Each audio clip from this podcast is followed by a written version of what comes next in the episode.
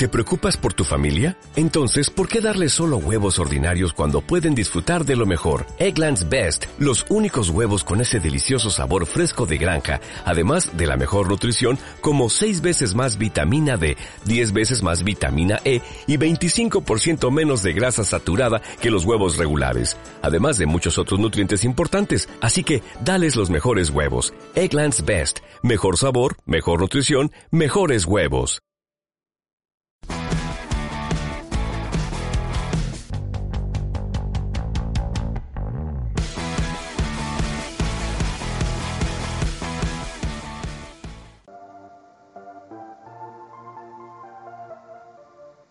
Bienvenidos madridistas a este que es vuestro espacio Unión Merengue, la casa del madridismo. Ya aquí de lleno trasladados en este decimoséptimo podcast de la décima temporada que bueno se me ocurrió a mí particularmente llamarlo Ruge el gato. Bueno, ya todos sabemos que los gatos no rugen, pero la verdad es que este es un gato poderoso como lo es Benzema y en vez de maullar parece que rugiera. Y bueno, ahí está la explicación del título. Como siempre, un placer estar aquí con vosotros una vez más en este espacio. Y como siempre, vamos a analizar no solamente la victoria del Real Madrid, sino también todos los elementos de actualidad que rodean al club. Yo soy Mauricio arroba Wolfpark en Twitter, es decirlo en inglés que se dice Wolf y Park en inglés que se dice Par para los que vais llegando nuevos a la tónica de este espacio. Vamos a saludar a quien me acompaña en esta oportunidad para conversar del Real Madrid, al señor Sergio García, que, bueno, como los grandes centrales del mundo, siempre está ahí al quite para recuperar el balón y evolucionar jugada. Arroba Sergio García en Twitter desde Murcia, en España. García, como siempre, un gusto coincidir contigo en estos espacios y bueno, conversar contigo todo lo que tiene que ver con el Real Madrid. ¿Cómo estás, amigo? Bien, encantado de estar aquí. Hoy estamos solos, pero bueno, seguro que nos lo vamos a pasar bien y va a uh. quedar un, buen programa. Ah, mira, García, que, que pregunta la gente, eh, bueno, para apegarnos al, movimiento de moda, que eh, ¿cuándo vas a abrir el OnlyFans? Me lo estoy pensando, me lo estoy pensando. Bueno, eh, tendría alta demanda, eh, seguro, seguro. Sí, sí, sí. Hay mucha gente que se acuerda mucho de mi madre también en las redes sociales. No sé si compartirlo con ella también. Ya ah, Bueno, bueno, no sé. Bueno, yo, yo, yo, creo que yo creo que podrías dar eh, lecciones en el OnlyFans, ¿no? Así como las das en el podcast, pero bueno, ya ya habrá momento para hablar de, ese otro tema. De momento vamos a hablar del Real Madrid y por supuesto agradecemos eh, sobre todo a quienes amablemente nos acompañan en este espacio. Mandarle un saludo a nuestro buen amigo Edu que siempre está atento de escribirnos en Evox y por supuesto a toda la gente que en nuestras distintas plataformas en redes sociales, ya sea Facebook, ya sea Twitter, ya sea Instagram, en YouTube, el podcast está disponible en YouTube también, en el canal de Unión Merengue. Si eh, os viene bien, podéis escucharlo ahí. Así que dicho todo esto, eh, muchísimas gracias a todos los que nos acompañáis y por supuesto vamos a entrar en el desarrollo de lo que yo siento será un podcast breve pero contundente y donde vamos a estar analizando de la mejor manera posible y de la forma más entretenida, si bien cabe, toda la actualidad del Real Madrid. Así que no os mováis porque volvemos en breve con más. Llueva. Truene. Nieve. Unión Merengue te informa a los 365 días del año. Unión Merengue, la casa del madridismo.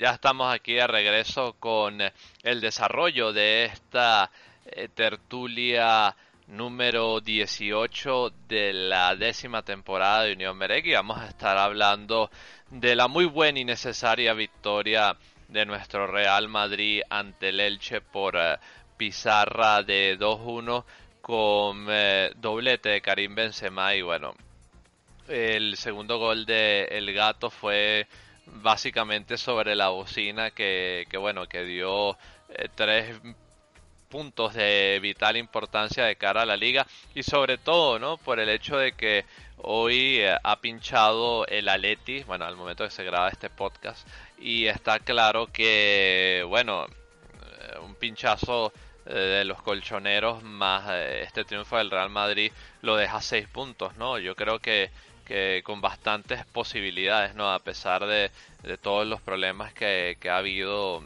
eh, por convocatorias y todo lo que ha sucedido a lo largo de la temporada y sobre todo teniendo en cuenta que en algún momento tanto el Barcelona como el Atleti se van a enfrentar y bueno puede ser una gran oportunidad para el Real Madrid si estos dos mm, logran quitarse puntos el uno al otro con eso me refiero a un empate eh, dicho esto, eh, está claro que el partido contra el Elche no, no fue un partido fácil, ¿no? Un partido donde hubo polémicas, donde hubo secuencias, donde un equipo eh, como el, Elche que logró adelantarse por medio de Calvo en una jugada que, bueno, este mm, se apunta que el Elche, pues eh, en la jugada previa eh, se, pitó un, un eh, saque de esquina, si bien recuerdo, ¿no? donde se generó el gol, pero una jugada que ha tenido que haber sido anulada también. Otro potencial penalti a Sergio Ramos, luego después se hablaba un penalti a favor del Elche, pero bueno, entre tanto jaleo, digámoslo así, eh, el Real Madrid logra eh, someter dentro de su área a el Elche que, que bueno, que intentó con uñas y dientes intentar arrancar el empate, pero hasta que en una combinación entre Rodrigo y Benzema pues eh, y un zurdazo un golazo de, Karim pues lograron eh, sellar la victoria madridista y bueno y, darle un poco más de empuje de cara a, la competición liguera a nuestro equipo.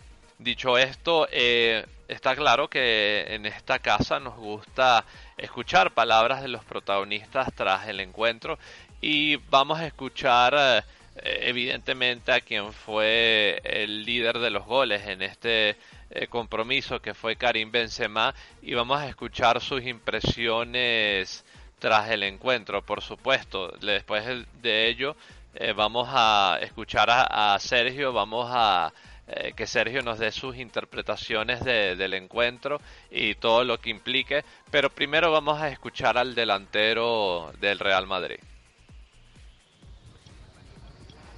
Con el gran protagonista del partido para Real Madrid, con Karim Benzema, que se va con dos goles más, son 20 ya esta temporada ante todas las competiciones, con el brazalete de capitán Karim.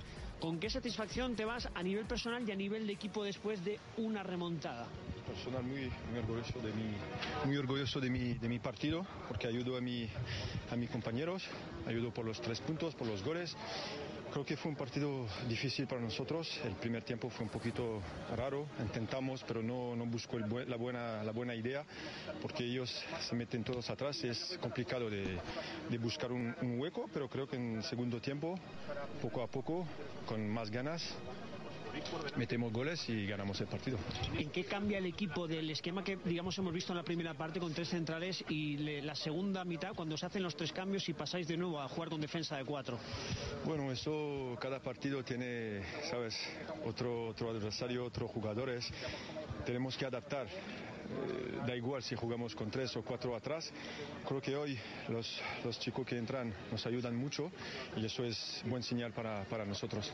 ¿Y cómo se adapta Karim Benzema a un partido en el que el Elche en el día de hoy acumula muchos jugadores atrás y en el que prácticamente no tienes espacios? Esperar, esperar hasta que viene una, una buena ocasión y no falla el gol.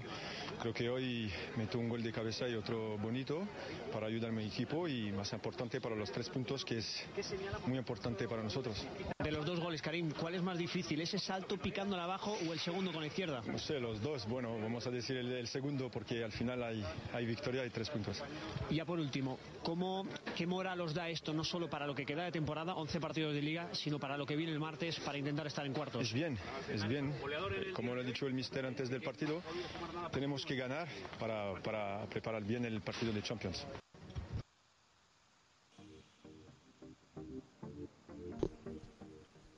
Bueno, y escuchando las palabras de, de Karim García, evidentemente yo creo que todos estamos de acuerdo en que Benzema ha sido una de las piezas destacables y rescatables de esta temporada tan, tan llena de altibajos y que eh, evidentemente eh, le queda un empujón en muchas ocasiones al Real Madrid. Ya sabemos que en ocasiones puede fallar muchos tiros, pero bueno, es, eh, definitivamente es mucho más lo que aporta que lo que no. Y está claro, García, que aparte de Benzema, para ti, ¿qué, ¿qué, más te gustaría resaltar de este partido? ¿Qué, qué, qué, elementos te gustaría eh, dar a destacar, aparte de, las contribuciones de Benzema y todo lo que se te ocurra que sea clave, García? Adelanta. Bueno, la primera parte de Vinicius ha sido muy buena. Me ha gustado. No me ha gustado eh, la defensa del Red de Zidane no se da cuento de qué viene eso. ¿Vale? Mm, si es para proteger a Ramos, pues no lo pongas. Porque qué casualidad, ¿no? Que después lo cambia y vuelve al esquema habitual. Si es para presionar arriba, sabiendo que tenemos también problemas para generar juego, no lo hagas. Porque además yo insisto, se, se simplifica mucho diciendo nos falta un delantero. No, nos falta un creador de juego también. Modric es muy bueno, lo queremos mucho. Isco eh, no ha hecho un buen partido, pero bueno. Y Fede ha jugado bien, pero no podemos depender de Gross y Modric siempre. Y ahí hay que fichar. O, que Odegaard se, por fin se quede en el Madrid. Que yo creo que espero ver la próxima temporada a Haaland y Odegaard juntos pero nos falta una creación de juego. Lo de Lucas Vázquez centrando es calamitoso, es que cada vez centra peor. Ya no es culpa suya, porque él dirige, él recibe órdenes. Si Zidane le dice juega en banda y centra, pues ¿qué va a hacer? Pues centrar. La cosa es que no lleguen a ninguna parte porque vencemos hasta que si siempre fuera del área.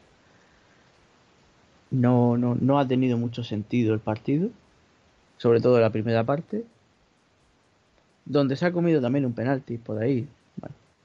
Bueno, yo creo que lo, de siempre, arbitraje criminal. No sé si ha sido en la primera parte o en la segunda, no, no me acuerdo, da igual.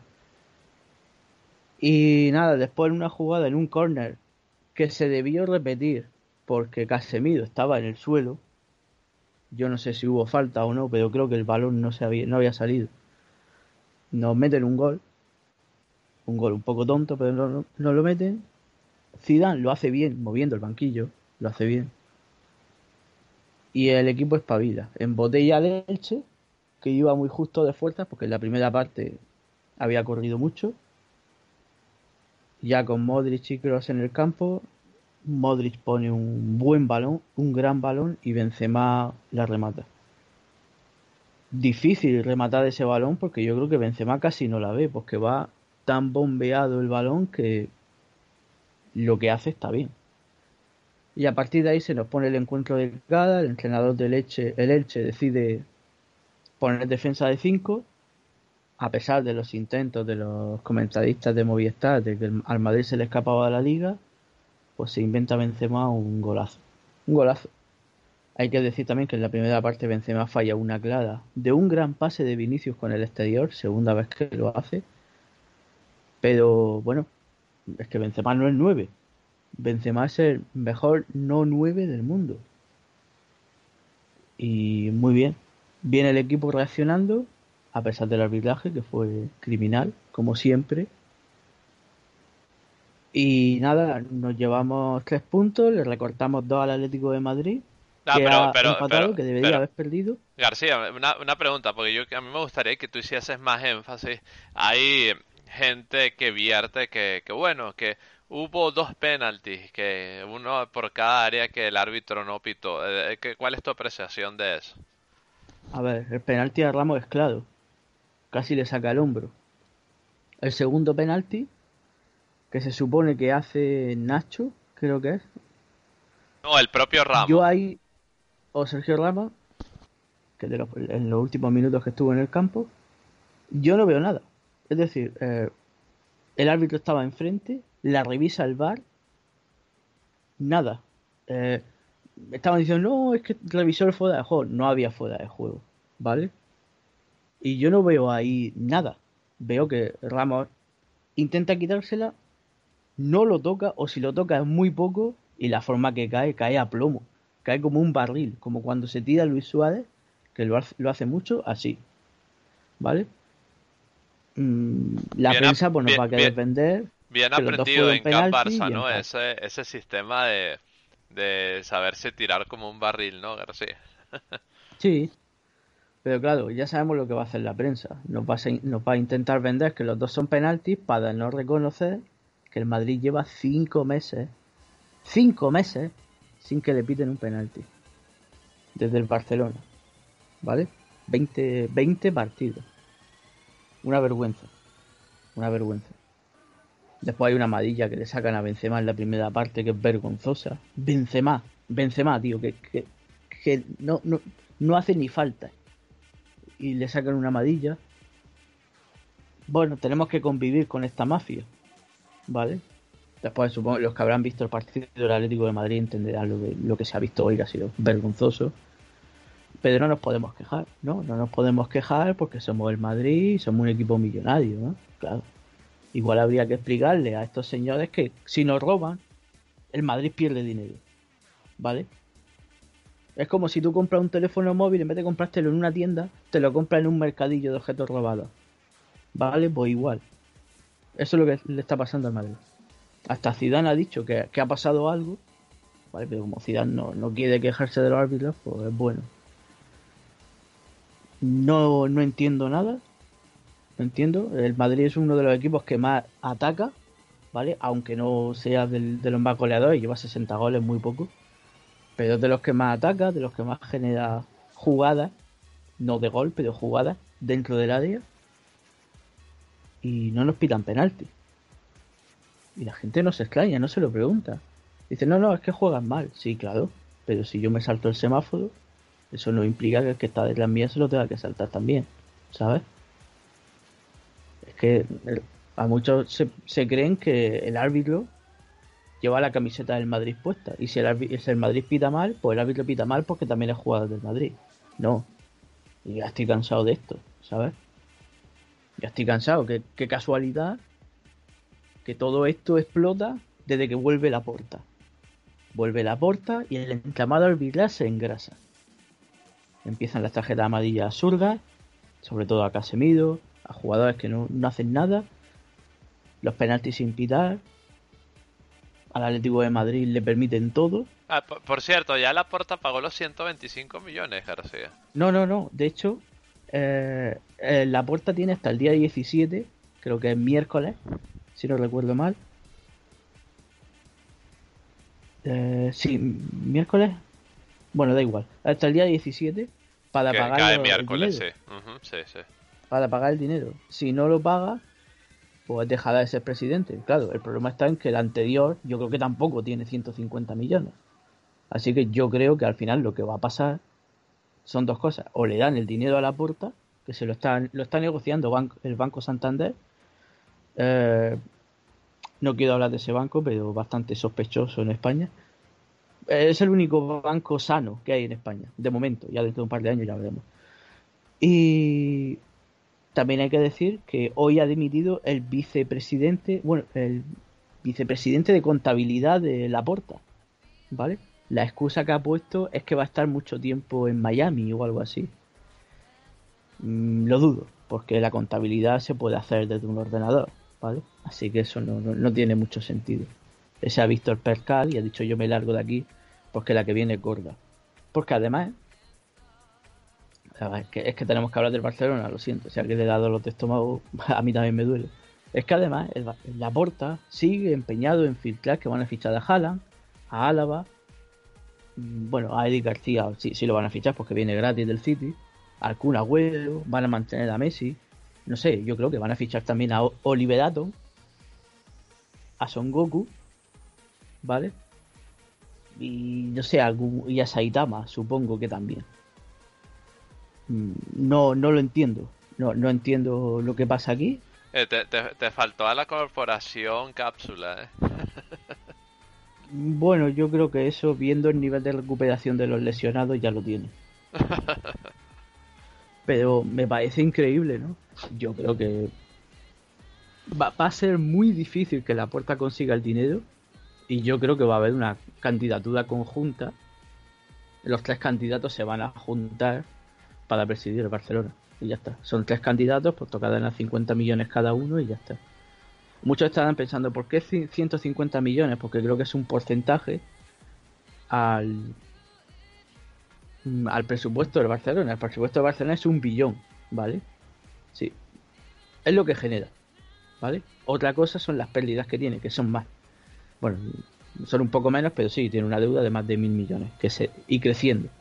Yo creo que tiene que estar en 1700 por ese porcentaje. Por eso también en el Madrid que se hace lo mismo, que lo cambió Florentino hace unos años, porque es la ley del fútbol. Tienes que presentar un aval. Y bueno, pues si no lo tienes, pues no lo tienes. Eh, la puerta está arruinado. La puerta ya estaba arruinado en el Barcelona. ¿Vale? Ella tuvo problemas económicos graves y está utilizando el Barcelona como impulso empresarial. No digo que vaya a ser mal presidente, pero lo está utilizando. Y bueno, todas estas chodizadas, como se tapan, ¿vale? Pues adelante, igual que el otro día apareció una noticia de que Messi ya tiene una casa en Francia. Vale, yo creo que eso es obvio para que la gente se entretenga. Dudo mucho que Messi se vaya a comprar una casa en Francia y si se la ha comprado, que la tenga su nombre para que todo el mundo se entere. ¿Vale? De la misma forma que pues, Ramos tendrá casa en Miami también o en Chicago, que se suele ir de viaje y todo esto, y eso nadie se entera, porque la, las compran a otro nombre. Eso son tonterías que filtra la prensa para decir, uy, que se nos va Messi, por favor la puerta que no se vaya, para desviar la atención de la deuda que tiene. ¿Vale? Igual que ha pasado, está pasando en el Madrid ahora con Cristiano Ronaldo. Casualidad que están criticando a Cristiano en Italia porque jugó un mal partido contra el Oporto, que es verdad, jugó mal.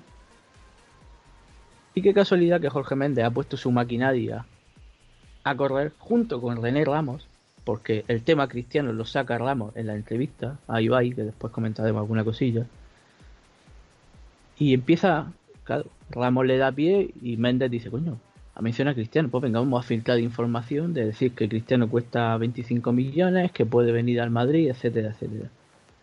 Mentiras. Mentiras para tapar, primero, las chapuzas de entrevistas de... algunas respuestas chapuceras que ha dado Ramos que no, no tenían sentido yo creo el mal partido de Cristiano. ¿De acuerdo? El Madrid no le puede pagar 30 millones a Cristiano si ficha a Haaland o a Mbappé. Así que esto es humo. Que después pueda venir bajándose el sueldo, ¿vale? Si cobra 10-12 millones, adelante. Voy yo a por ti, ¿vale? Voy yo a por Cristiano. Cojo mi patinete eléctrico, te monto y vamos. Y voy a tu din y te traigo al Madrid. Pero por 30 millones no insisto, yo esto, esto es mentira. Es la misma mentira que lo de Messi en la casa en Francia, para desviar la atención. O lo de Haaland con la puerta, porque mientras que la puerta habla de fichajes, la deuda sigue creciendo y no ven la realidad. Ahora mismo la puerta todavía no ha tomado el cargo, lo que tú me has dicho, de 125 millones. Así que mm, la realidad de Barcelona no la sabe ni la puerta, porque ahora mismo no, no puede acceder a las cuentas del Barcelona hasta que no pague ese aval es un poco también mm, extraño que el aval en el Barcelona se pague después de ser presidente. En el Madrid se paga antes de presentarte, ¿sabes? Porque ahora fíjate lo que les pasa al Barcelona.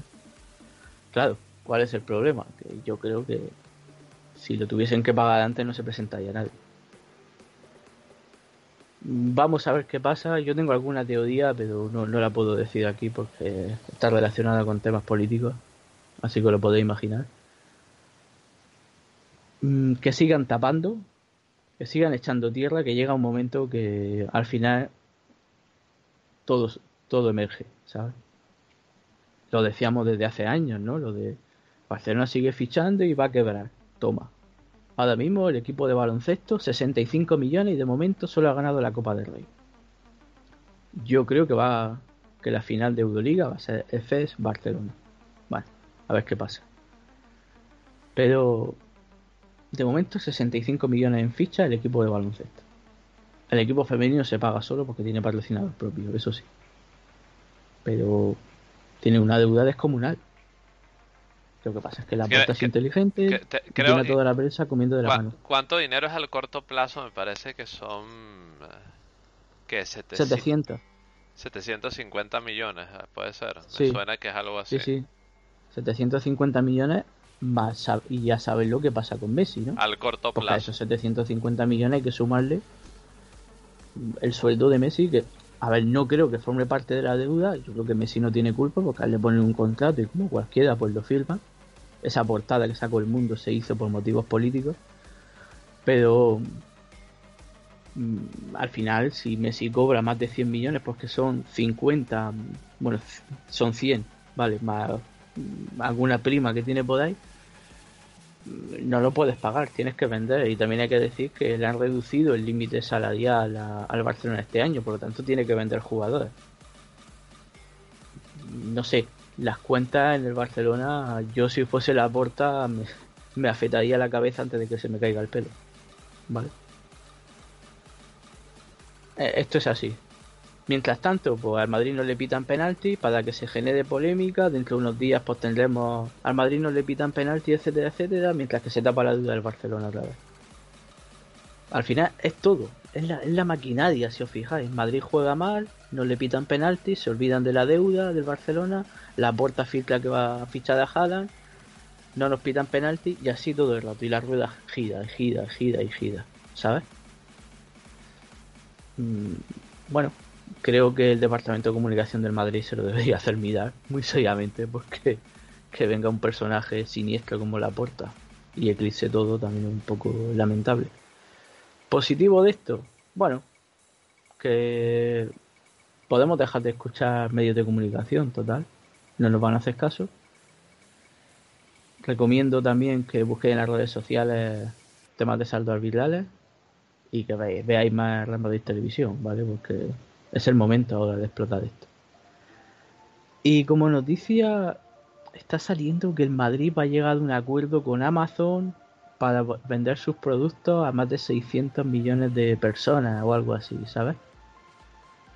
Mm, eso está relacionado también con lo que viene, ¿no? Con la obra de marketing digital que va, que va a tener el nuevo Bernabéu.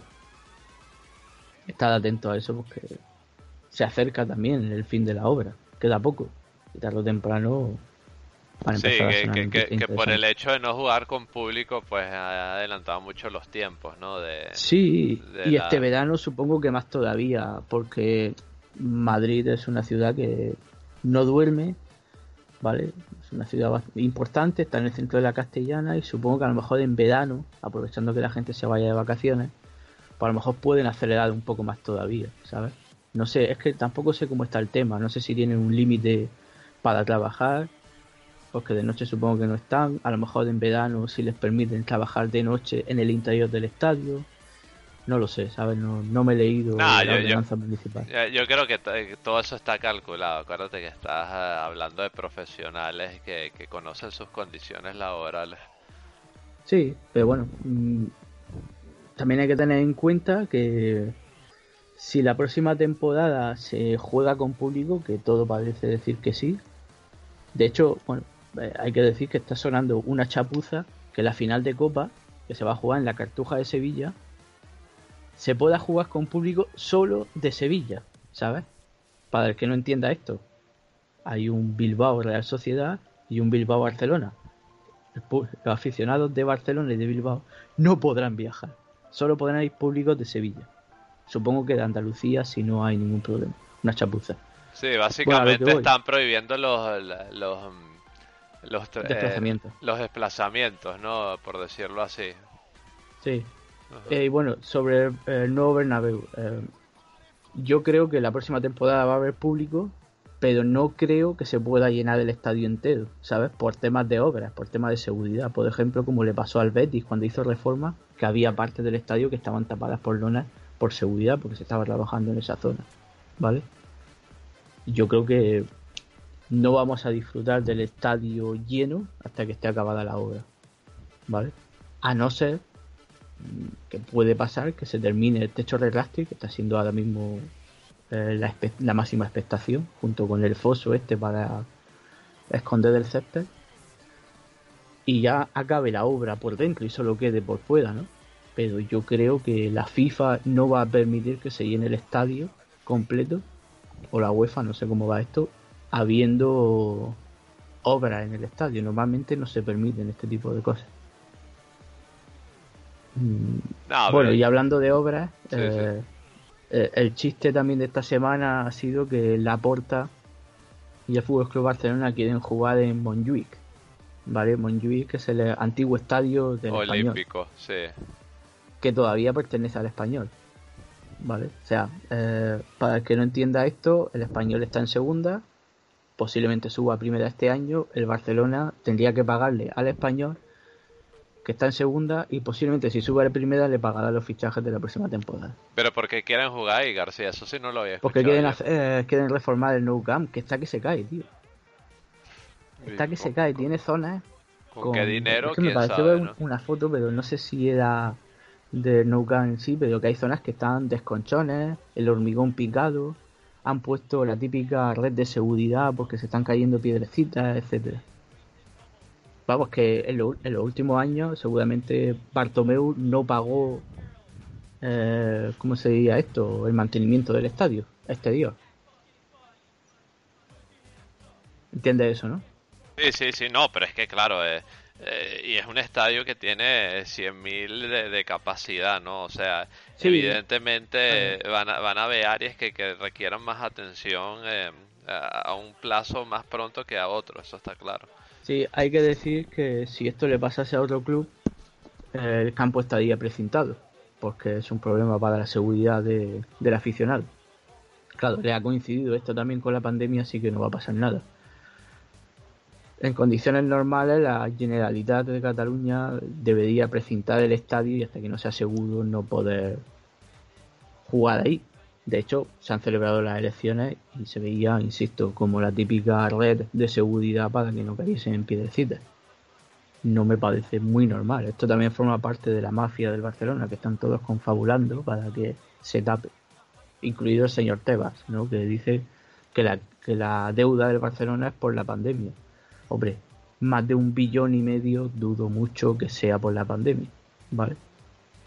Pero bueno. No, pero, pero es que, bueno, eh, eh, para no desviarnos demasiado del tema, ¿no? Porque estamos hablando mucho de eso, ¿no?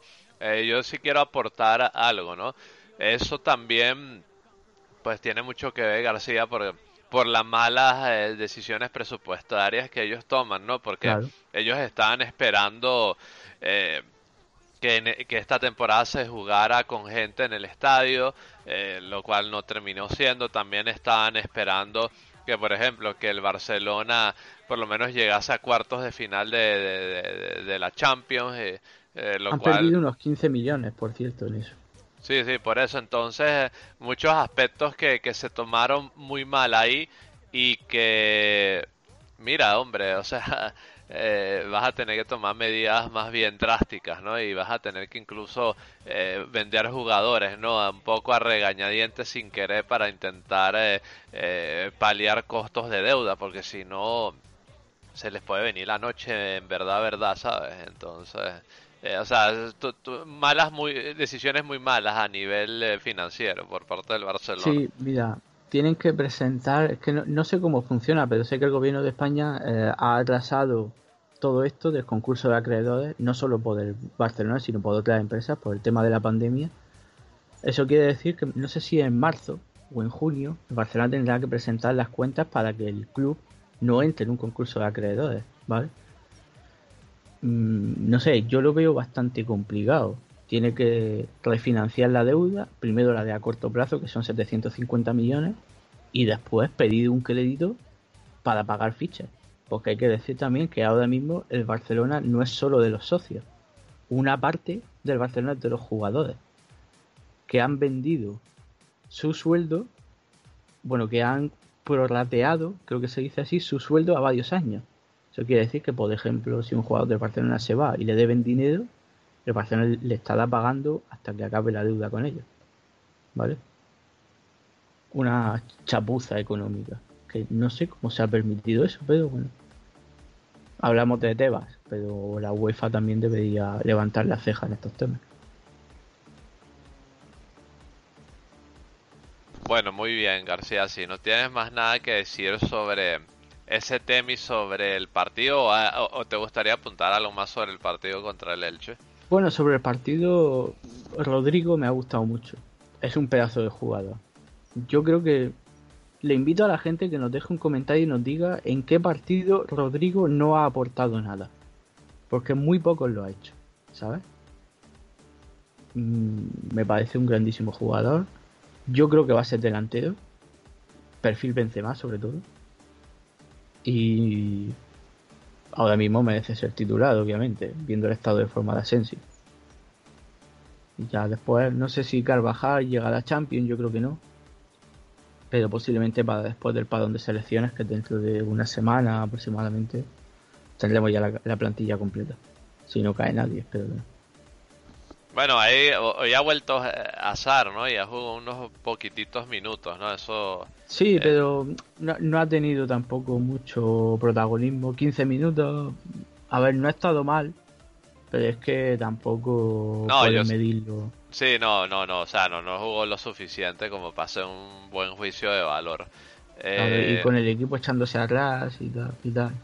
Bueno, no, no, ya, ya. Ha tenido alguna combinación, pero ya está, No, pero para ganar sensaciones está bien, ¿no? Para sentirse futbolista, pues eh, es bueno, una, como primera toma de contacto, eso sí.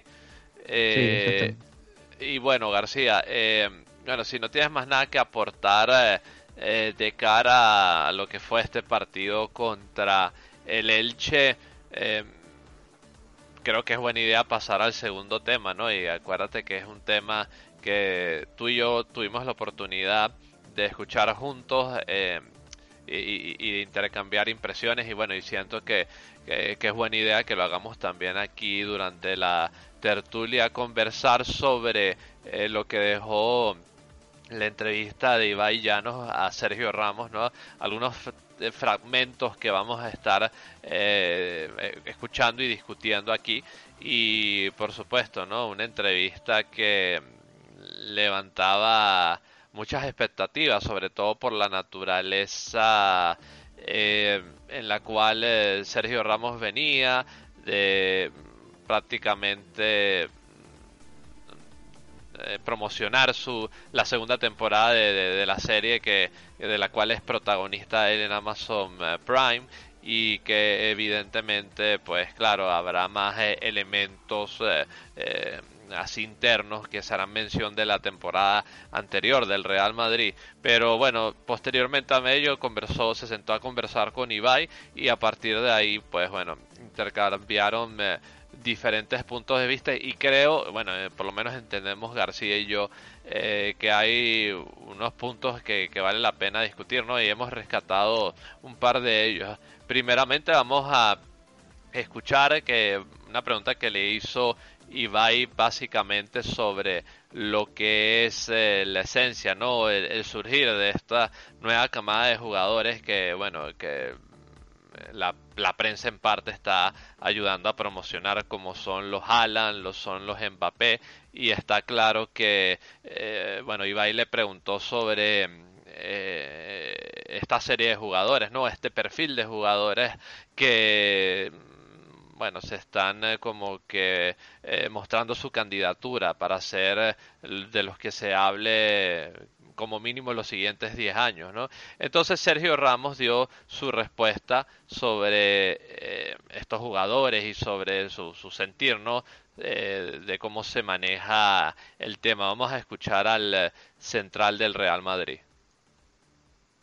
Yo creo que se subestima mucho a, a las grandes estrellas, sobre todo en la Liga Española. Y no pasa lo mismo con Buffon, eh, con Pirlo en su día, con Steven Gerrard, con Frank Lampard. Son jugadores emblemáticos eh, en un nivel tan grande que son prácticamente intocables, como aquí debería haber sido en el fútbol con Iker, con Raúl, con Puyol, con Xavi, con ese tipo de jugadores. Aquí a la mínima eh, la gente se cansa mm, de ver siempre lo mismo y siempre te llama la atención la novedad. Y, y a mí eso pues me pasa también porque en el fondo lo lo sufro un poco, ¿no? La gente está tan acostumbrada a ver a un tipo de jugadores tantos años ganando y perdiendo, ¿eh? no solo ganando, que al final la novedad siempre como que se eh, resalta un poquito más sin haber hecho méritos. Otros los hacen, pero la gran mayoría desde mi punto de vista no, ¿no? Que no le quito mérito a las nuevas generaciones que vienen, que son jugadores extraordinarios como Mbappé, eh, Haaland, eh, Vinicius el día de mañana, todos, ¿no? Tienen un futuro por delante muy prometedor pero claro, para mí son palabras mayores, ¿no? Cuando quieres hablar de ciertos jugadores que llevan consagrados 15 años, el caso de Leo, el caso de, de Chris, son jugadores que no tienen eh, un ejemplo con el que puedas compararlos, ¿no? Porque eh, han conseguido todo, son ejemplos de superación, de perseverancia, de constancia, de éxito. Por lo tanto, es lo que hablamos, ¿no? Que al final deberíamos de cambiar un poco el enfoque en nuestro país y seguir admirando a los que todavía siguen eh, dándonos cosas de las que disfrutar, ¿no? Y jugadores de ese calibre, pues deberíamos disfrutar más y criticarlos menos. Yo creo que Eh. se subestima mucho a, a las grandes estrellas, sobre todo en la Liga Española. Ahí está, ahí está, ¿no? Que se nos, se nos fue un poco en bucle la, la, la, la pregunta, ¿no? Eh, pero bueno, ahí se ha entendido eh, lo que ha querido decir Sergio, ¿no? O sea, su, su idea, su idea, lo que ha expresado eh, se entendió con claridad. Pero yo te pregunto a ti, García, eh, que- que- o sea, basado en su respuesta, eh, ¿qué percibes tú en el sentir de, Sergio Ramos, no? Porque es que le preguntan sobre una cosa, eh, sobre qué piensa eh, sobre esta nueva camada de jugadores y bueno, y, lleva el tema a, un área que quizás se podría interpretar eh, eh, como algo que lo afecte a él, ¿no? ¿O qué piensas tú, García? Sí, justamente, es que le afecta a él. Le afecta a él porque pierde protagonismo. Es justamente eso. Para mí, eh, eh, Ramos es un jugador que le gusta ser protagonista. Esto ah, desde que se fue Cristiano en el Madrid lo está haciendo. Esta temporada un poco menos porque se ha perdido muchos partidos. Y está claro que le afecta que lleguen jugadores jóvenes y le roben las cámaras y le roben la estrella. ¿Vale? sobre lo que ha dicho que en otras ligas se cuidan a, la- a los veteranos y tal. Bueno, en otras ligas no hay tanto ruido mediático como en la española. Ni tampoco tenemos a tus representantes filtrando falsas noticias o apuñalando a Bueno, compañeros. pero, pero, pero, pero dilo, dilo con más exactitud. ¿Quién es su representante, García? Para los que no lo sepan, ¿no? Su hermano, René Ramos. Sí, que de hecho eh, él dejó caer que estaba ahí mismo en la entrevista, ¿no? También estaba Sí, bueno, pero ahí detrás de la cámara presenciando todo. Sí, eso es normal. Lo que no entiendo es que hacía en un hotel. No sé si es que cuando, bueno, él presentó la segunda temporada de su serie en Amazon, no sé si es que le dejó a Amazon, le pagó a Amazon un hotel mm, para que se preparase para la rueda de prensa o algo, no sé, un poco extraño. Pero bueno, mejor, más seguro también, porque como están las cosas, tampoco es bueno que haga entrevistas en su casa, que la gente la vea y tal, porque ha habido robos, etcétera. Bueno, lo que has dicho que hay que cuidar a los veteranos, a las leyendas y tal. Bueno, a ver, el problema que tenemos en el Madrid es que las leyendas, como él llama, o los veteranos, se nos apalancan aquí, ¿vale? Lo que pasó con Casillas fue criminal, ¿vale? Él utilizó a la prensa para quedarse con la portería, para defender lo suyo, en vez de defender al club. Y a mí no, no me gustó. Hierro también salió mal. Cristiano se fue porque le dio la gana, así que no tiene que ver nada. Eh, Puyol se jubiló porque físicamente estaba mal, ¿vale? Eh, Xavi está en Qatar, Iniesta está en China. Bueno, ahora está en Barcelona porque lo han Eh, operado, no sé si, Eh, eh, en si Japón, retirar, en Japón, que García, en Japón, en Japón. en Japón. Bueno, ahora está en Barcelona porque lo operaron. Supongo que se iba a retirar, no estoy seguro. De todas formas, también lo de Iniesta también está relacionado con la pasta, con su empresa de vino, etcétera, que me parece totalmente lícito. Ojalá yo pueda hacerlo. No, sí, ya son jugadores que tienen cierta edad, ¿no? Para lo que es el fútbol y, y claro, ellos que querrán terminar de, cerrar su porvenir para los años venideros, que es perfectamente legítimo.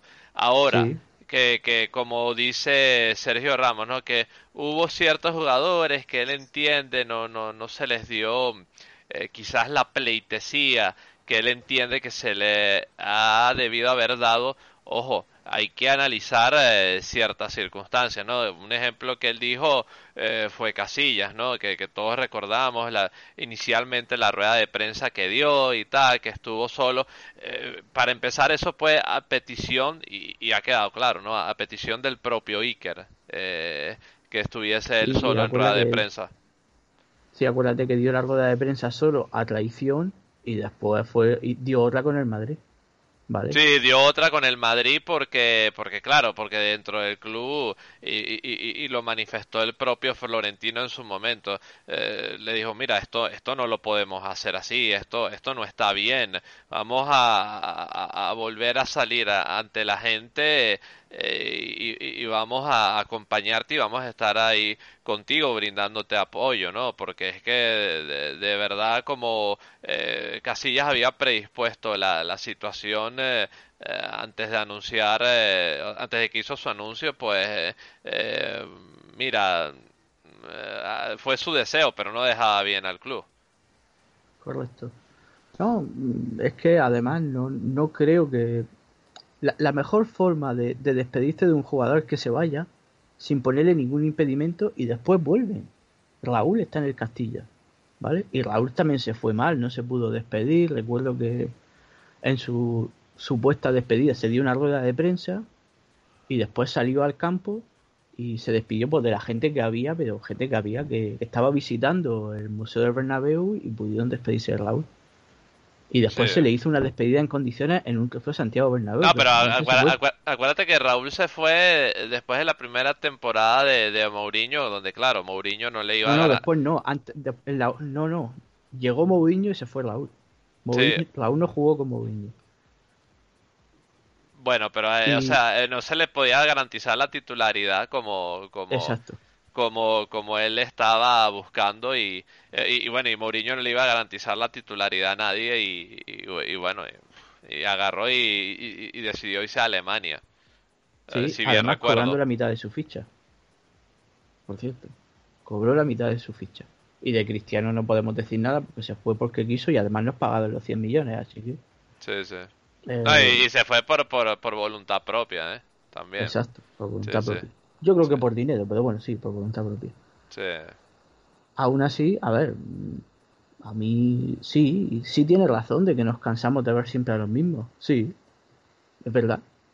Y yo me acuerdo que el Bernabéu, por ejemplo, hubo un tiempo que pitó a Modientes y no era porque jugaba mal, y era porque la gente se había cansado de su cara. Y a Higuaín también se le pitó y no era porque jugaba mal, que muchas veces sí, era porque se habían cansado de él. ¿Vale? Y yo creo que sí la temporada próxima eh, en el Bernabéu de gente y se planta Zidane, si es que Zidane, con Benzema titular, pitada a Benzema. No porque juegue mal, porque la afición se cansa de, de ver siempre a los mismos. Bueno, pero, pero, pero, pero, acuérdate que siempre hay un argumento, y yo creo, yo, difiero un poco ahí de ti, porque siempre hay un argumento por lo cual eh, a los jugadores se, se les pita, ¿no? Eh, a Higuaín, tú sabes que siempre en el Real Madrid se le criticó eh, su efectividad en la liga, pero cuando llegaba a la Champions fallaba muchas oportunidades.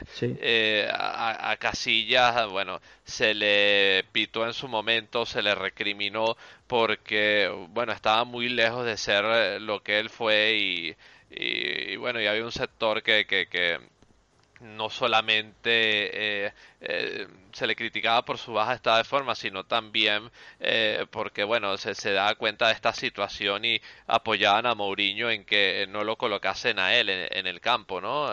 y tú te acuerdas muy bien de lo que fue la temática con, con la, la portería, con Diego López en su momento. Entonces, y, y, bueno, y con, y con muchos jugadores a, ha sucedido, ¿no? Cristiano cuando, cuando ha fallado, eh, en fin, ¿no? O sea, y, y, tú y yo hemos conversado de muchísimos jugadores que, que, pasaron por el club y que también te dije a ti que, que por muchas movidas propinadas desde la prensa, eh, bueno, también eso ha encausado, ¿no? Eh, que también a algunos jugadores se les agarre más tirria. Y, y, otros jugadores que a lo mejor están pasando por situaciones que no, que no quiero decir nombres, eso que haya conclusión de cada quien. Eh, ciertos jugadores que están pasando por circunstancias parecidísimas o incluso peores que otros, eh, en la prensa no se les critica básicamente. Entonces por, distintas razones pero pero bueno no o sea si, si, siempre vuelvo y te repito no ha habido una razón por la cual eh, eh, se le pita a los jugadores que, que Ramos diga que, que no que se cansan de, de, las, de las mismas caras pues, pues, yo no sé, tío, o sea, porque, pero pues, es que él, él, lleva ahí 17 años y, realmente así yo haciendo vuelo rápido, eh, de que, por ejemplo el Bernabéu eh, criticando a Ramos, pues no, no se me viene en estos momentos a la mente ni, ni, ni, ningún momento puntual sobre eso. De hecho, el único fichaje que queda de la primera etapa de Florentino es él. ¿sabes? Sí, bueno, dato, dato curioso, ¿eh? Sí, sí, queda él solo. Bueno, Zidane, pero está en el banquillo, ¿vale? Así que, mm, sí, sí, sí, no hay, no hay un Figo, no hay un Beckham, no hay un... Eh, nada. Sí, bueno, Figo y Beckham ya están retirados. Está Ramos en el campo, Zidane... Raúl entrenando en el Castilla, sí, sí. Sí, Raúl en el Castilla y Roberto Carlos comentando los partidos en la Madrid Televisión. Sí, sí. Bueno, es que, es que, Ramos era muy jovencito también, ¿no? Y, 18 años. No, y, y, de hecho es que fíjate, sí, sí, eh, eso no lo tenemos aquí, ¿no? Pero hay una parte de, de, la entrevista donde, donde, bueno, lo que son ciertas jerarquías dentro de, los vestuarios, ¿no? Él decía eh, palabras más, palabras menos, que eh, él tenía muy buen feeling con los jugadores brasileros, con, con Ronaldo, con Roberto Carlos, eh, a veces con Casillas, porque Casillas ya está, ya era establecido y estaba como dentro de su propio nivel, ¿no? De, dio a entender una idea así, entonces eh eh, está claro que, que, que, bueno, han pasado muchos jugadores y, y, él sigue ahí, ¿no? Y, vuelvo y te repito, eh, a él puntualmente, de verdad que, me gustaría acordarme eh, algún momento en que el Bernabéu se le haya pitado a Ramos o, o, se, o le hayan puesto alguna actitud de, de desacuerdo con él, pero es que de verdad, pues, pues, si alguien lo sabe en los comentarios, eh, pues adelante y, los invito a que, que, me lo apuntéis, pero es que yo a, a, a, ciencia cierta, de verdad, por más que, estoy intentando hacer un esfuerzo para recordar, es que, es que no se me viene en ningún momento hacia la mente. No sé, yo creo que lo que él ve, pues que vienen jugadores jóvenes y que tarde o temprano va a tener que ceder el sitio él debería entender que eso es normal porque le pasó a él también. No, y, cuando dijo que los que los 34 eh, son los nuevos 28, eh, a lo mejor tiene, un eh, tiene un poco de complejo, ¿no? Un poco de miedo que, un chico más joven le, pueda quitar el puesto, digo yo, no sé. Esa es la misma mentira que se dijo cuando decían que Cristiano tenía el físico de uno de 25, ¿sabes? La misma mentira. No, pero... Ramos se levanta con dolores todos los días, seguro. Eh, empezando que Cristiano no, no, tiene la misma explosión en velocidad que tenía cuando tenía 20, ¿no? Por ejemplo. No, además, que, diga eso Ramos viniendo de una operación de rodilla, también. Mandana dice, a ver, yo entiendo muchas cosas que dice, pero no tienen sentido que la diga él, ¿sabes? Eh, que no se respeta a tal, eso es un palo al club, ¿eh? Así que, tampoco. Bueno, y, y, eso yo te lo dije, ¿no? Cuando puso ejemplo a Casillas, bueno, muchos pueden eh, intentar relacionar situaciones que, que, que, o sea, que si verdaderamente no, no, no conoces muy bien cuáles, cuáles fueron los factores o, o, más circunstancias que las que te pueden haber dicho en la prensa, entonces. Eh, tú, tú, piensas que sí, que, que, a Casillas lo, lo echaron de la peor manera posible. Sí, pero bueno. A ver, que no, que yo creo que Ramos se equivoca a decir eso porque está señalando al club. Él también de forma indirecta quiere decir, oye, yo quiero estar aquí muchos años y si vienen jóvenes voy a jugar yo. Y no me parece bien. Y eso de señalar a la afición diciendo que se cansan de los jugadores, pues claro, porque la afición paga su entrada y en esto sí tiene razón. De las pocas cosas que tiene razón el Bernabéu. Quieren ver gente nueva, es normal. Para eso pagan. Y yo también. Yo, yo, yo más que gente nueva diría quieren ver eh, al jugador que, que sienten que, que la está rompiendo en otro sitio, ¿no? Eso es lo que yo entiendo. Sí, también somos muchos de culo veo, culo quiero, pero sí. Pero sí, es verdad. A ver, tiene razón, pero no sé a cuento de qué viene eso. Una tontería suya. Por mi parte, esta parte ya está cerrada. Ah, no, pero, pero, pero espérate un poquito, ¿no? Que nos falta un audio más, ¿no? De, de la entrevista a Ramos, ¿no? Eh, y, yo creo que es una parte que, que yo, creo que en especial vas a querer comentar, ¿no? Y que yo invito a la gente también a, a que comente si gusta, ¿no? Eh, Sergio Ramos sobre en este momento particular de la historia, ¿no? Eh, eh, los partidos, los clásicos contra el Barcelona cuando estaba Mourinho y la selección española. Vamos a seguir escuchando a Sergio Ramos. ¿Crees que para ti, Sergio, fue, muy importante aquella época, ¿no? La que estaba Mourinho en el Madrid y demás, esos, eh, esos clásicos tan calientes donde se hablaba, ¿no? De que tuvisteis un poco incluso que hablar de, oye, ¿qué está pasando aquí? Se nos está yendo la cabeza.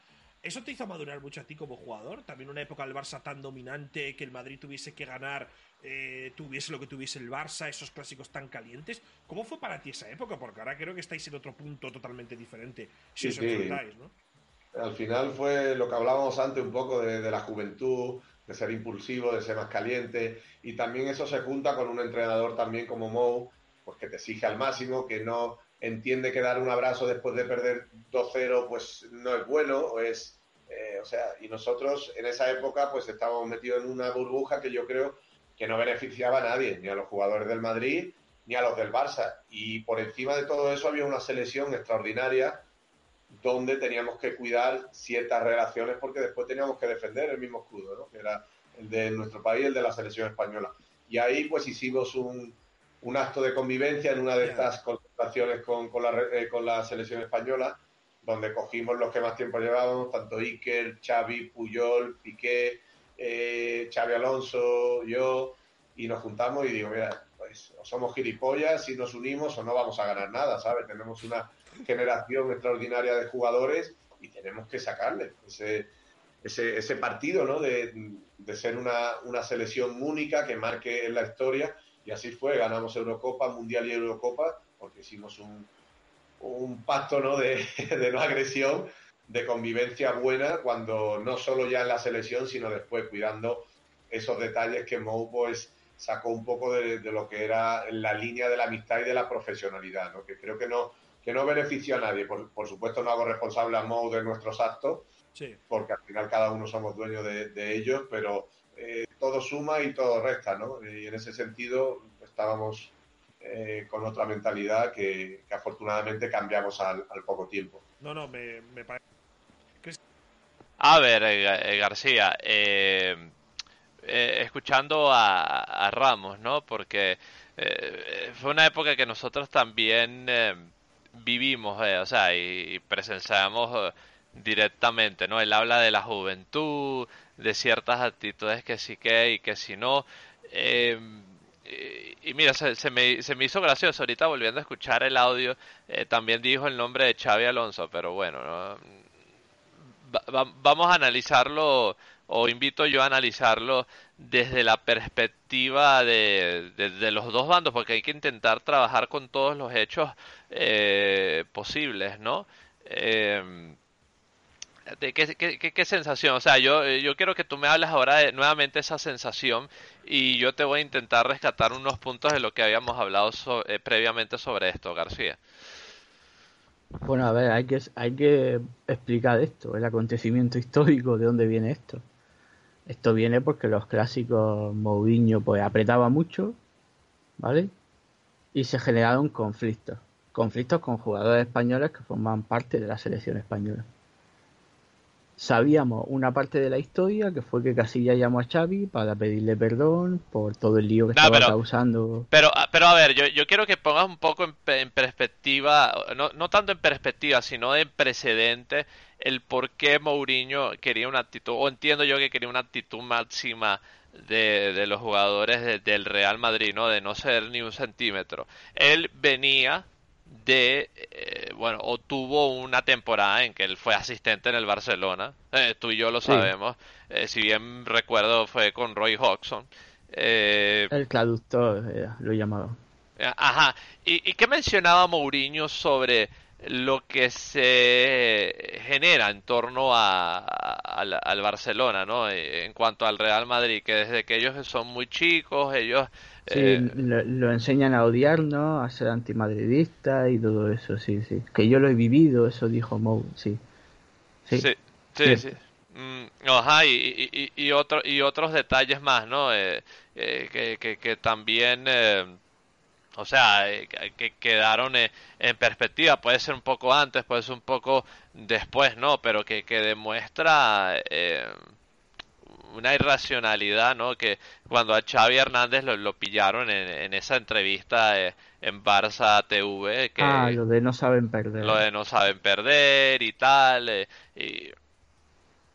O sea, si, si, si, si, si Casillas a ver, eh, fue antes o fue después, independientemente, eh, en algún momento no hubiese sido por lo menos justo que Xavi Hernández públicamente, o por lo menos se filtrara que Xavi Hernández hubiese pedido disculpas también por, por lo que dijo. Y que, y que, y quedó para, y que quedó para el récord, eh, que eso, eso es constatable, no es algo que, que estemos inventando nosotros, es algo que, que está ahí y que quedó grabado. Pero eh, bueno, a, lo que íbamos, Casilla, ¿no? Eh, Casilla, bueno, pensando en lo de Casilla. No, a ver, lo que... Eh, García. No, me no, no, no, no, no, para nada, para nada. Y no, a ver, lo que quedó ahí con esa llamada de Casilla a Xavi, que es donde tú te has quedado y yo también, es que el capitán del Madrid se autohumilló ante el, el eterno rival y Xavi filtró esa llamada. ¿Vale? Lo que no sabíamos es que después hubo una reunión supongo que en una convocatoria de la selección, ¿no? Lo que da a entender Ramos, y estaba él también ahí. ¿Vale? ¿Qué leche hace? A ver, es que lo peor de todo es que acaba la, respuesta diciendo que no era culpa de Mourinho, que era culpa nuestra. Entonces, ¿por qué te reúnes? Es decir, eh, podíais ganar sin ser amigos. No, no, no, o sea, pues, es que, bueno, ya tú sabes un poco los precedentes, ¿no? No, es que Casillas ha sido amigo de Xavi desde que tenían 15 años y no sé qué, y tarará. Eh, eh, es un poco lo que estábamos conversando tú y yo ayer, ¿no? Egos, egos que no saben separar un elemento del otro. ¿Cuáles son los elementos? Eh, no saben separar lo que es el Real Madrid-Barcelona de lo que es la selección española. Y, bueno, y, también un poco de un entrenador de selección que, que tampoco eh, sabía poner los puntos sobre las IES, entiendo yo. Sí, bueno, es que el entrenador era Vicente del Bosque, el alineador cuando ganaba en el Madrid.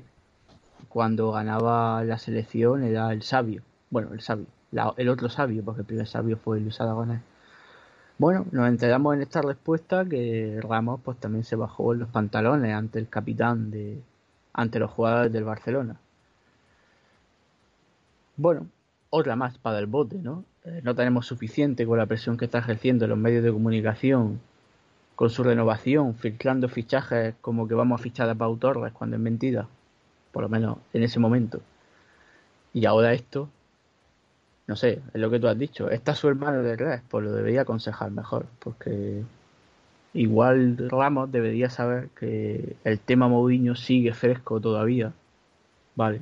Aunque ha pasado mucho tiempo, pero muchos todavía tenemos ese calor del mourinismo dentro. ¿sabes? Ah, y, los, y, los, y, los, y hay periodistas que la siguen teniendo con Mourinho adentro de otra forma, que yo no te lo conté, pero hay una entrevista al Butano que es que, demuestra, ¿no? Si, si bien recuerdo una entrevista que hizo Raúl Varena al Butano y, y, bueno, ahí surgió el nombre de, de, Mourinho otra vez, ¿no? O sea, prácticamente ocho años después y, y, el escocer todavía sigue siendo profundo, ¿eh?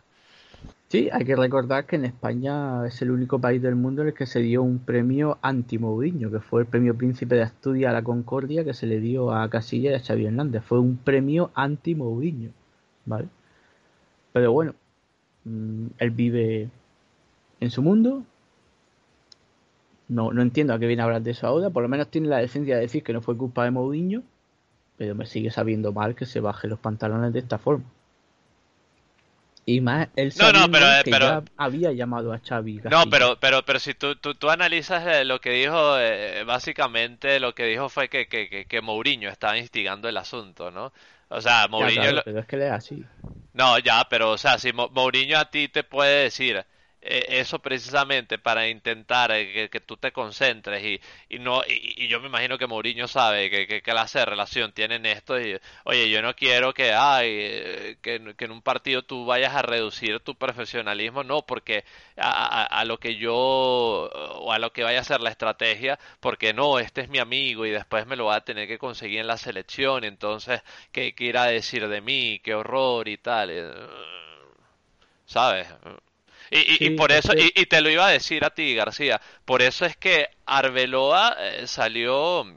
eh, bueno, Lo echaron prácticamente de la de- sí, sí, sí, sí, porque, eh, o sea, que, que, que tanto podía eh, costar entender ese mensaje, ¿no? De, de, de, de Mourinho, ¿no? Eh, De, de- de saber separar una cosa con otra, así como Vicente del Bosque y lo que es la selección no tenían nada que ver con lo que pasara en los Real Madrid y Barcelona, pues Mourinho no tenía nada que ver con lo que sucediera con la selección, ¿no? O sea, si, si los dos entrenadores, bueno, en este caso eh, entiendo yo, quizás Vicente del Bosque hubiese sabido eh, sentar las pautas para que estos jugadores nada más aunaran esfuerzos y se centraran en la selección española, eh, pues a lo mejor hubiese sido otra historia, ¿no?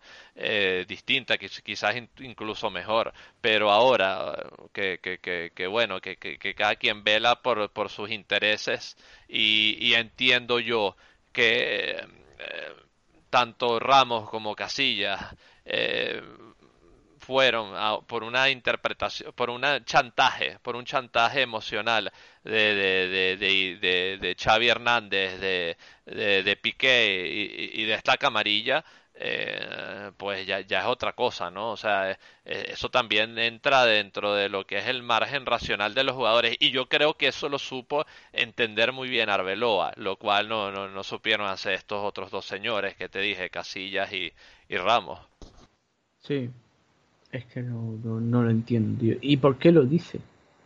Ta- ¿Tan, tan seguro se cree que su imagen es buena ante el madridismo? Porque igual él no se da cuenta que, que a los madridistas no nos gusta el circo. Bueno, por lo menos a mí. A mí no me gusta que se hable de renovaciones, de presiones absurdas, etcétera. ¿Vale? Yo por eso cuando Cristiano se fue dije, pues adiós. Me cansé porque estaban todo el año machacándonos. Y con Ramos lo mismo igual no se da cuenta que, que estas cosas molestan. No lo sé, yo creo que vive en su burbuja, en su burbuja periodística que ha generado su representante. Se equivoca, se equivoca. Y bueno, mm, a ver qué pasa, ¿no? A ver si renueva o no. Yo creo que no. Yo no voy a llorar si no renueva, yo lo siento, pero Ah, no ah, me gusta el ah, circo. ah, ah, hay que ser claro, Ramos ha hecho muchísimas cosas buenas po- por, Sí. el, por el Real Madrid. La verdad que, que, que va a ser uno de los jugadores recordados en la historia del club como uno de los grandes jugadores que pasó por el Real Madrid. Pero también es cierto es que, y bueno, y, y- y- y algunos madridistas estaréis de acuerdo conmigo, otros no, que dentro de estos mismos márgenes yo creo que, que hay mucha gente con ese sentir que será recordado a nivel de capitanía eh, como eh, lo está haciendo y sobre todo en este momento de su carrera, ¿no? Eh, como lo fue un Casillas, ¿no? Que un Casillas se, se le reclamaba un poquito más de, de, de, de- seriedad, de, de, intentar, oye, cuida los valores de- del club, no, no, no, no seas ante gente que quiere un chantaje que, que, que bueno, que ya muchos nos imaginamos por dónde va la cosa y evidentemente eh, eh, lo, vimos como que, que, que sucumbieron, ¿no? Y sobre todo por, por una disculpa. ¿Disculparte de qué?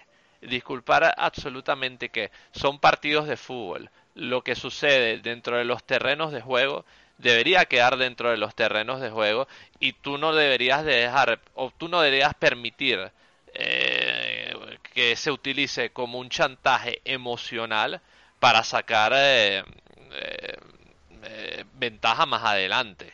O sea, a mí me parecería bastante inmoral que, por ejemplo, si los jugadores del Real Madrid estuviesen incluso no en, el sentido contrario eh, demandando disculpas de los del Barcelona por esto o por lo otro. No sencillamente sucedió dentro del terreno del juego. Ahí murió y ahí tiene que quedar. Cuando toca aunar esfuerzos dentro de la selección o en cualquier otro aspecto de la vida para sacar una situación adelante, es otro terreno distinto, que nada tiene que ver con lo otro que dejaron atrás. Y si alguno de las dos partes intenta utilizar el elemento para manipular, pues demuestra ahí que, que, que, la infantilez y, y la tontería y, el ego desenfrenado eh, está a la orden del día, ¿no? Y a mí mi impresión eh, es que el ego venía del otro lado y está claro que eh, los otros sucumbieron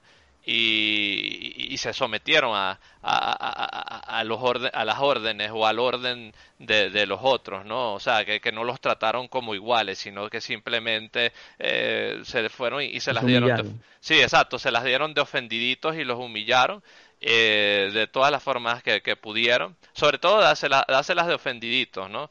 Y, y si no supieron separar una cosa de lo otro, es que es que mira, eh, a nivel de vida yo, yo dudo que tengan cabeza eh, para llevar ciertas relaciones a, buen puerto, ¿no? A, no vaya a ser que, los otros bajen la cabeza, como hicieron estos aquí, ¿no? O sea, no, no, no, no, ni, ni, siquiera habla de madurez, sino habla de, de, sometimiento y, y, y, como tú dices, ¿no? De humillación para yo tener eh, siempre la ventaja, ¿no? Y sobre todo porque sé que que, o sea, pensarán ellos, ¿no? Probablemente, que te puedo chantajear emocionalmente.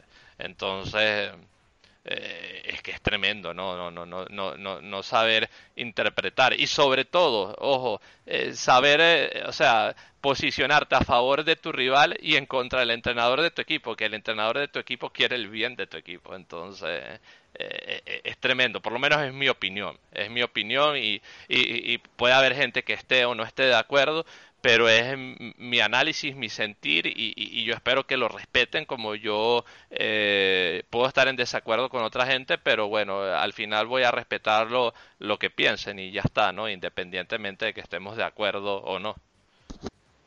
Sí, es que yo pienso lo mismo, es que, a ver, yo vuelvo a insistir, no, no viene a cuento decir esto ahora, tío, está en una renovación donde la gente está crispada por tu culpa y recuerda eso otra vez. Yo te has equivocado, hombre. Te has equivocado. Y nada, por mi parte ya está. Dale la enhorabuena a Ibai por la entrevista.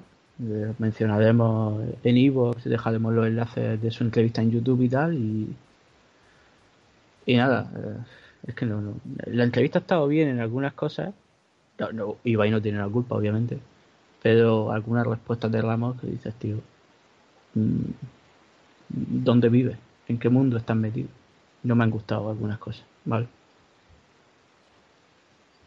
Bueno, muy bien, García. Este, yo creo que hemos hecho un bastante buen resumen de, este tema en particular y también, bueno, el, partido. Eh, fíjate, eh, falta un tema antes de cerrar eh, la zona tertulia, digámoslo así. previa contra, bueno, partido trascendental, ¿no? Contra el Atalanta, ¿no? La, la vuelta de en el Di Stéfano con la eliminatoria 1 eh, a 0 a favor de nosotros, ¿no? lo que fue un partido durísimo ahí en Italia. Eh, ya con la resabida baja de Casemiro para la vuelta y, bueno, y, recuperando algunos nombres también, como Ramos, como Azar. Eh, ¿qué, cómo, piensas tú, García, que, se debe afrontar este partido? Una pena que Don David no, no nos acompaña, a lo mejor tendríamos algún dato extra. Eh, le, mandamos un muy cariñoso saludo a, a Don David, eh, que, que, bueno, que me ha dicho él que si todo sale bien, pues espera estar aquí analizando el partido de de Champions con nosotros. Y, y, está claro, García, que, que me interesa mucho y, a los escuchas también saber eh, que, que, cuál debería ser eh, sobre todo la actitud ¿no? que, tiene que eh, llevar a cabo el Real Madrid para sellar la clasificación a octavos. Digo, perdón, a cuartos. Te, te escuchamos, García. Bueno, a ver, va a ser una eliminatoria difícil, primero porque... A ver, perdón no tenemos a Casemiro, supongo que jugará Fede Valverde, ¿vale? Eh, es un equipo que tira al ataque, ¿vale? No sé, no sé si ha jugado competición, estamos a sábado, así que no sé si ha jugado ahora mismo. Sé que el anterior partido de liga lo perdió. Sigue defendiendo mal el Atalanta. El Madrid defiende bien y tiene a todos sus efectivos menos a Carvajal. Y bueno, Odriozola creo que está recuperado, pero bueno, como si no existiese, palomita suelta, como decíamos cuando éramos pequeños. Y bueno, eh, sacamos un buen resultado, un 1-0, pero la verdad, eh, hay que ganar, hay que marcar un gol mínimo, ¿sabes? Yo creo que hay que pensar, este partido hay que pensar en que ellos nos van a marcar. ¿Vale? Aunque no nos marquen, ¿sabes? Pero tener mentalizados que nosotros tenemos que marcar un gol, sí o sí, y ya rompemos el partido. Sí, jugar como que si la eliminatoria estuviera todavía 0 a 0. Exacto, eso es. Con, con, tensón eh, defensivo y, tratando de, de, de, de, bueno de, aprovechar las ocasiones que se puedan generar no porque yo yo yo creo sobre todo al hecho de jugar ellos de de locales, o sea, hay que contemplar quizás la posibilidad de que no sean el balón, de que ellos nos intenten sorprender en una contra, entonces es uno a uno y se elimina la, la, eliminatoria eh, en un hipotético, pero también es cierto que, que un gol de nosotros los metería en muchos problemas a ellos, ¿no? Porque los obligaría a, a intentar... tres goles. Sí, correcto. Dos, Sí, sí, sí. dos prórrogas, tres para ganar, sí. Sí, sí. Así que, bueno, yo creo que tenemos que marcar. Yo creo que lo más importante. No perder la cabeza, el partido es muy largo. Y, no, incluso creo que ellos pasarían con, con si, metieran dos goles, ¿no? Por, por el valor del, del gol visitante. Pero, pero sí, ¿no? O sea, eh, es, que, es que en principio es la obligación de ellos buscar dos goles, ¿no? Entonces, eh, eh, está claro que, que hay, hay que aprovechar las oportunidades que hay en torno a, conseguir un gol para, para afrontar la, la, eliminatoria con, con, más tranquilidad y sin tantos aprietos, ¿no? Porque dado el caso de ellos conviertan un gol, pues, pues tú sigas controlando, eh, eh, por decirlo así, la suerte de la eliminatoria. Sí, sí. Hay que decir también que nos está pillando un momento bueno, sobre todo en recuperación de jugadores, de recuperación de lesionados de juego, bueno, ya hemos visto que está contra el Elche la primera parte ha sido bastante mala. Pero a ver, no es un partido muy difícil, va a ser complicado, porque insisto, atacan mucho y el partido de ida, es verdad que se rompió el partido con la expulsión, pero presionaban bien, hacían las cosas bien, teníamos anestesiado también a los jugadores tocando el balón, pero es lo que hemos dicho, hay que marcar. Y el 11, pues bueno, lo voy a decir porque tampoco... A ver, yo no soy David, así que tampoco se analiza tanto a los rivales. El 11 pues será Courtois, está claro. Que por cierto, había hecho una parada bastante buena en un balón que se ha, cogido efecto y, y la, ha tenido que puntear con los dedos. Eh, bueno, Lucas, Balán, Ramos, Mendy.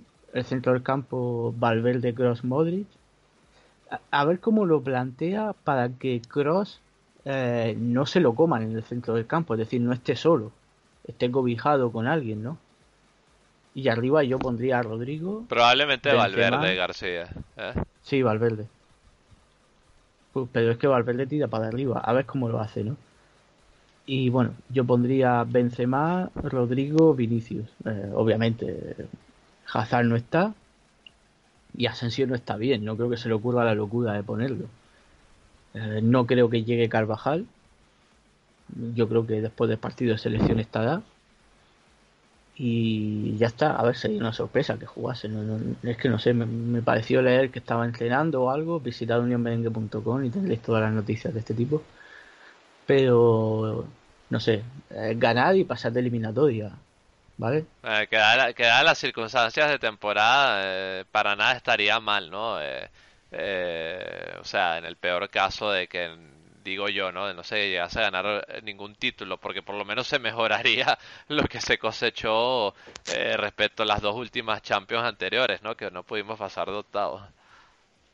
A ver, yo creo que pasar a cuartos ya es un dinero, unos 15 millones que llegan, la imagen del club también, obviamente, tres años seguidos cayendo eh, cuidado, que también puede ser un poco... No, no va a pasar nada a nivel de público porque no hay, pero bueno, sería un poco frustrante, aunque ya sabemos que la próxima temporada se va a fichar. Y bueno, mínimo estar en el sorteo y ya después lo que toque. Es verdad que esta Champions está siendo muy duda. Ya hemos visto la lluvia que ha caído con el Porto, que jugó Pepe un partidazo con 37, 38 años. El Liverpool también está bien, el City está bien, el Valle, es que están todos los favoritos, han pasado. Así que Vamos a ver si nos metemos ahí. Menos, menos, el favorito de la prensa, que es el Barça, ¿no? sí. Bueno, el Atlético de Madrid tiene un partido contra el Chelsea. Sí, que están abajo en la eliminatoria 1 por 0. Sí, es el mismo partido que nosotros. Sí, sí. Eh, lo que pasa es que ellos seguían en el Atalanta, ¿no? Más que... Pero... Bueno, pueden pasar también, ¿sabes? Sí, Como están jugando últimamente, no, pero el Chelsea lo está haciendo bien. Como el Tuchel, si no recuerdo mal. Sí, sí, sí, han, han, recuperado tono con, con Tuchel, correcto, ¿no? Y... Sobre todo en defensa también. Y... nada, a ver, pasar el eliminatoria, es que yo, para mí pasar, sí o sí. Ya después del sorteo, mira, que pase lo que tenga que pasar. Pero... Sí, no, sería, sería ideal que el Real Madrid pudiese terminar la eliminatoria en 90 minutos, ¿eh? eso sí, sí te lo digo. Sí, si pasamos a cuarto y nos toca un equipo aceptable, oye, porque, pues a lo mejor. Sí, porque hay que seguir pensando en la liga y, bueno, ¿no? hay que intentar generar el menos gasto físico posible, ¿no? Que tampoco es que, estamos de efectivos sobrados, ¿no? Entonces. Sí, creo que la próxima semana en liga nos toca con el Getafe, no estoy muy seguro. Así que, bueno, a ver si poco a poco vamos recortando. Al Atlético de Madrid le está pudiendo la presión es verdad que el Barcelona está en alza, vamos a ver lo que aguanta. Y a ver, yo creo que podemos ganar la liga. Yo creo que se puede. Pero obviamente tenemos la obligación de ganarle al Barcelona, obviamente. ya después, pues entre ellos que pase lo que tenga que pasar. Si empatan mejor, pero todavía queda para eso. Sí, sí, o sea, queda mucha tela que cortar y, hay que seguir eh, viendo cómo se desarrollan los acontecimientos. Bueno, García, si, si no tienes más nada que aportar, eh, te agradezco tus palabras, tu análisis y sobre todo a quienes tan amablemente nos han acompañado hasta este punto. Por supuesto, la invitación es para que os quedéis para eh, unos pequeños mensajes y bueno, hacemos el cierre de este podcast número 18 de la décima temporada de Unión Merengue. Ya volvemos con más. En la tierra, en el espacio o donde quieras que nos escuches, no dejes de seguirnos en nuestras redes sociales. Arroba Unión Merengue en Twitter. Arroba Unión Merengue Oficial en Facebook. Unión barra baja merengue en Instagram.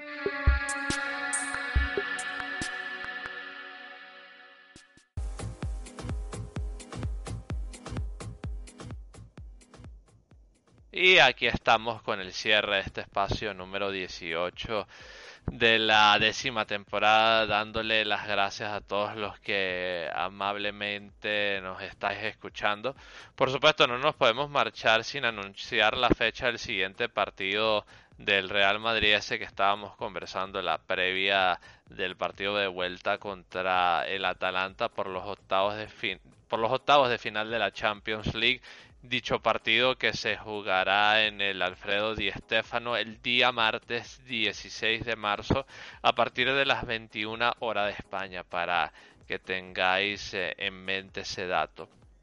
Dicho esto, Señor García, muchísimas gracias por, por, haber por haberme acompañado este ratito. García, gracias por ello.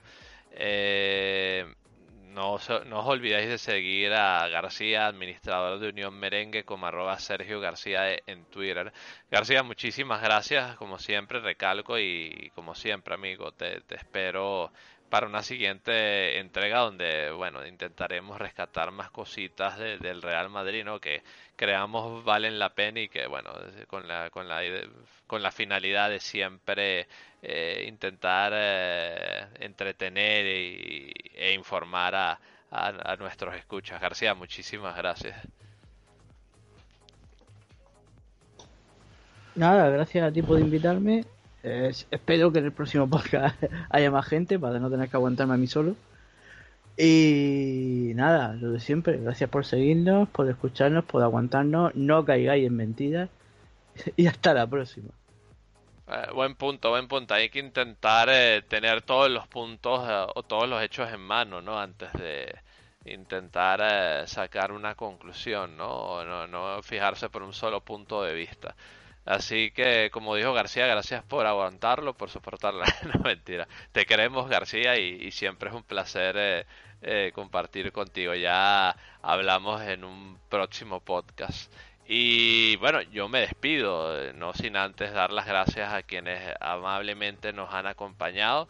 Esto es Unión Merengue, la Casa del Madridismo en su versión podcast y como siempre la invitación es para que estéis atentos a una siguiente edición donde vamos a estar, eh, eh, ojalá podamos eh, traerles buenas noticias sobre la actualidad de nuestro club, el Real Madrid.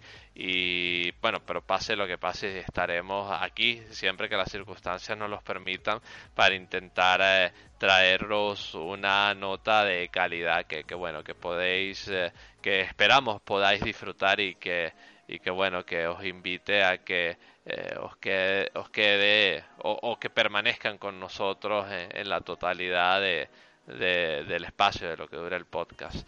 Dicho esto, yo me despido, soy Mauricio y por supuesto siempre me marcho diciendo hasta el final, vamos Real a la Madrid y por supuesto si queréis seguirme en Twitter arroba Wolfpark para que no os olvidéis tengáis ese dato también a, a mano. Un fuerte abrazo para todos y hasta la próxima. Chao, a la Madrid.